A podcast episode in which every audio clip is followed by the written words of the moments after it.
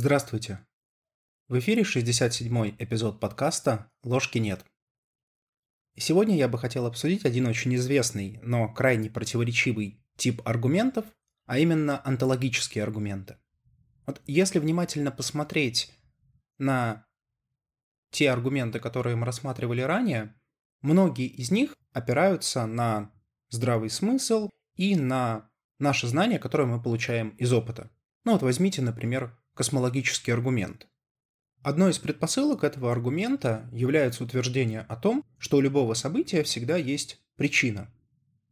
Но откуда мы взяли это утверждение? Ну, очевидный ответ. Из опыта. Ну, вот мы знаем, что, например, если яблоко падает, то оно падает не просто так, а потому что на него воздействует сила гравитации. То есть всегда у какого-либо события, которое мы наблюдаем, мы можем найти или придумать обоснованную и разумную причину, почему это событие произошло. Но можно ли применять этот принцип к абсолютно любому объекту? И противники космологического аргумента зачастую как раз и говорят, что да, дескать, принцип причинности, он хорошо работает для каких-либо событий внутри Вселенной, но не применим для Вселенной в целом. Большинство аргументов, которые мы рассматривали в предыдущих эпизодах, они апостериорные, то есть они апеллируют к нашим знаниям о мире, которые мы получаем из опыта. Ну а понятное дело, эти знания могут быть как истинными, так и ложными. Долгое время люди верили, что Солнце вращается вокруг Земли, что в принципе не противоречило ни здравому смыслу, ни наблюдениям. Но только когда Коперник, ну и затем Галилей и другие ученые показали, что на самом деле все ровно наоборот и объяснили, почему это так, концепция мира поменялась. Так вот, Существенным отличием онтологических аргументов является то, что в своей аргументации они пытаются опираться только на то знание, которое истинно само по себе, или, как его часто называют, на априорное знание. Ну вот, не вдаваясь в такой демагогический спор, пример такого знания – это там 2 плюс 2 равно 4.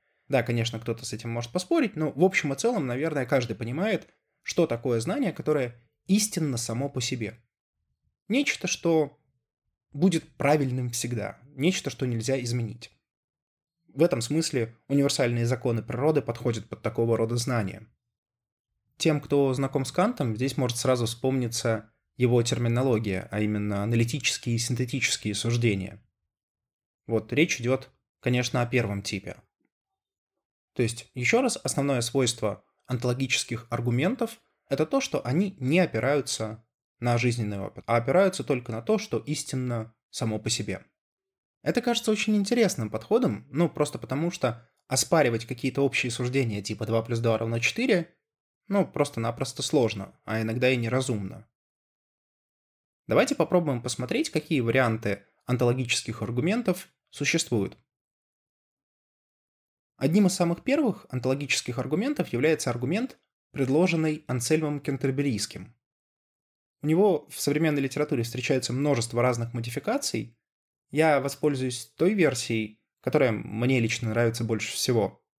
Она сводит э, некоторые высказывания к противоречию, ну а я очень люблю эти самые противоречия. Итак, аргумент будет состоять из пяти частей. Первое – это предпосылка. Я могу помыслить некоторое существо, назовем это существо Богом, лучше которого нельзя помыслить. Ну, в целом, с этим спорить достаточно сложно. Ну, вот ввожу я такое определение Бога, как существа, лучше которого нельзя помыслить. Просто определение. Второе. Существо, существующее в реальности, и которое можно при этом помыслить, будет лучше, чем то существо, которое существует только в голове. Логика этого высказывания очень простая. Нечто виртуальное всегда хуже, чем нечто реальное. Поэтому если есть два одинаковых объекта, но один существует только в виртуальной реальности, а другой существует и в объективной реальности, то второе должно быть явно лучше. Третье.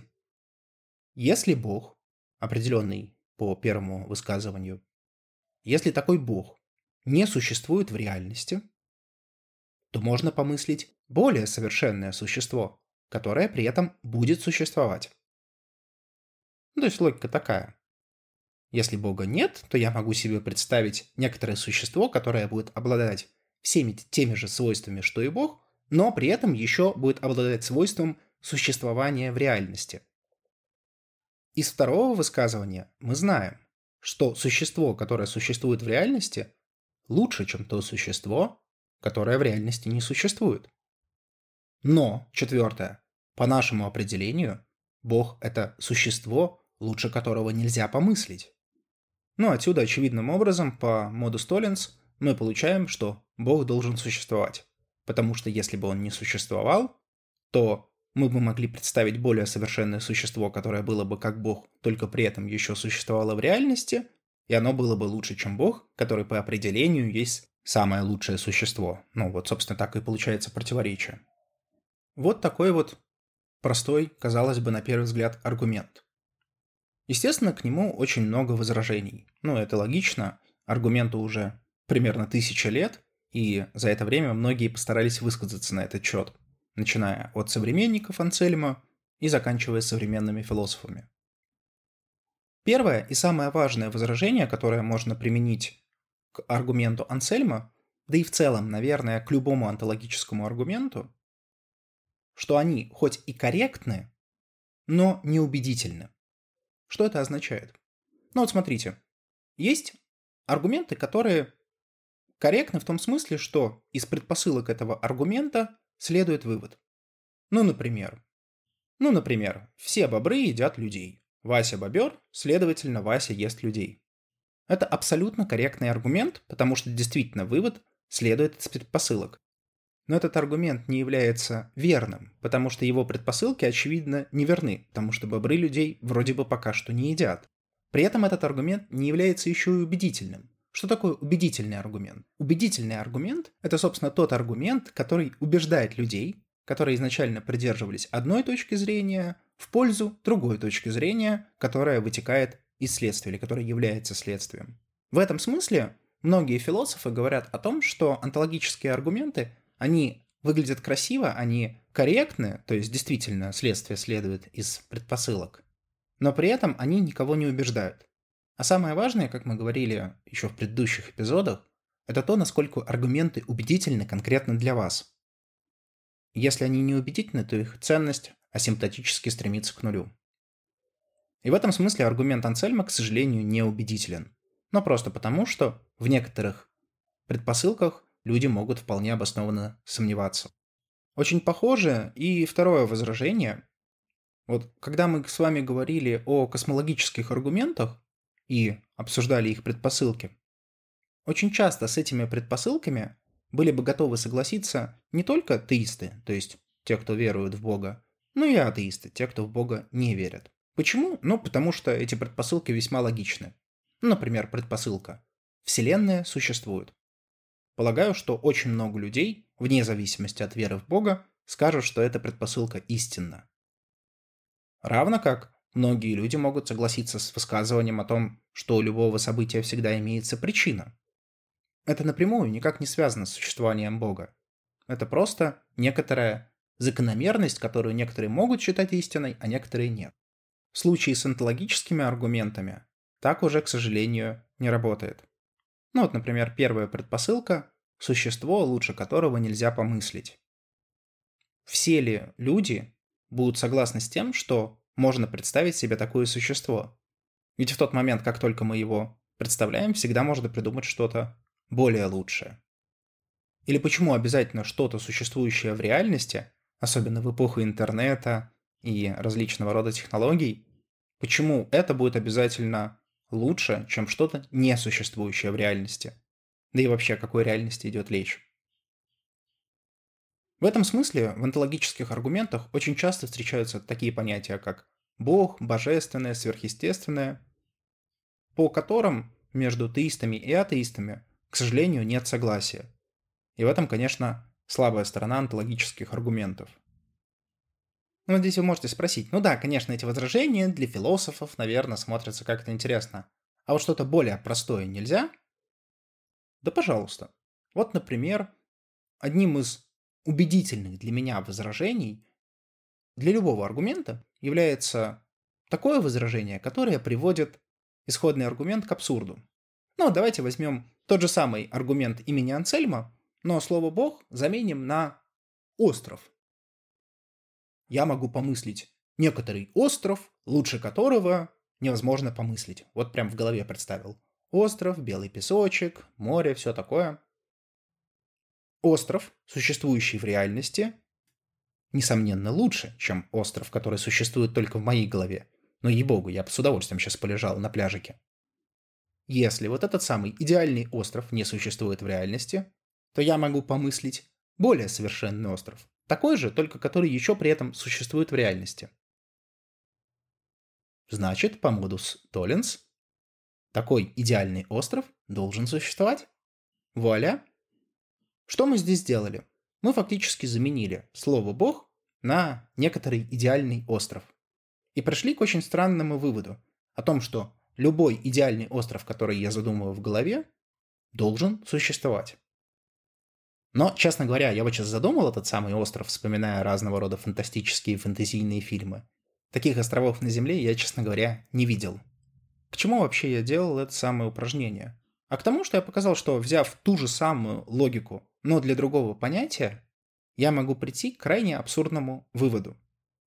И раз я пришел тем же самым способом, это заставляет задуматься, насколько вообще та аргументация, которую использовал Ансельм, она корректна.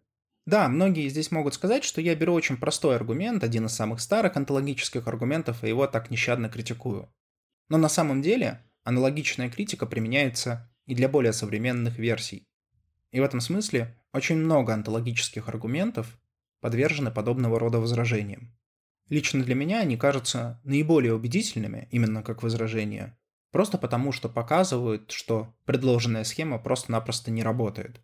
Есть и другие возражения против онтологического аргумента. Я пропущу замечание Канта по поводу того, что существование не должно быть свойством, ну и так далее. Это все занудные философские истории. Но хочу вспомнить одно из замечаний, который в свое время предложил Фома Аквинский. Фома Аквинский, кстати, выступал против онтологического аргумента. Он предложил пять своих, и частично мы их уже разбирали. Но что Фоме не нравилось в онтологическом аргументе? Казалось бы, ну, ведь он же тоже за то, чтобы доказать существование Бога. Зачем критиковать такое замечательное средство? Возражение Фомы было очень простым. В онтологическом аргументе используется понятие Бога. Более того, вводится определение Бога как существа, лучше которого нельзя помыслить. С точки зрения Фомы, чтобы онтологический аргумент был истинным и убедительным, необходимо, чтобы тот, кто его использует, понимал полностью каждое из понятий, в данном случае понятие Бога.